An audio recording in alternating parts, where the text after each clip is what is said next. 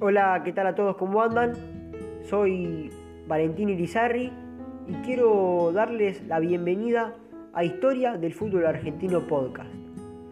Quiero ser sencillo en esta presentación y no dar muchas vueltas, pero hace un tiempo ya tenía ganas de introducirme en este tipo de plataforma para contar sobre algo que a mí en lo particular me apasiona y creo que también le pasa a muchos de los que nos gusta el fútbol, pero que muchas veces desconocemos. Por eso quiero ir más allá de un resultado o un partido histórico y quiero hacer este podcast para comprender el porqué de muchas cosas que pasan aún incluso en la actualidad dentro de nuestro fútbol. Un deporte popular por excelencia y que está atravesado al 100% en nuestra cultura.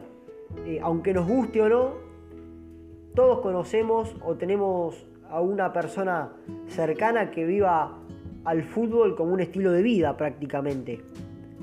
Y mi objetivo es dar a conocer la historia que atraviesa este deporte e intentar comprender el porqué de los porqués dentro del fútbol argentino.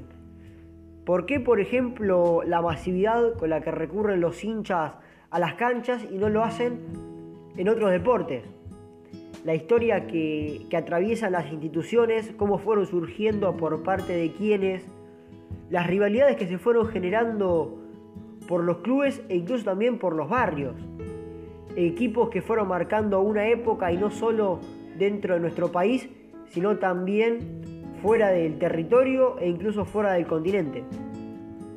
En este podcast vamos a ir recorriendo por décadas y detenernos en algún año en particular para contar sobre los grandes equipos, sobre campeonatos.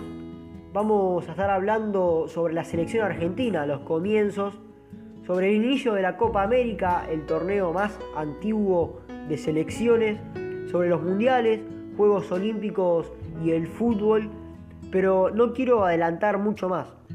Quiero cerrar breve esta presentación y contarle acerca del primer capítulo que se va a llamar Historia del fútbol argentino, los comienzos.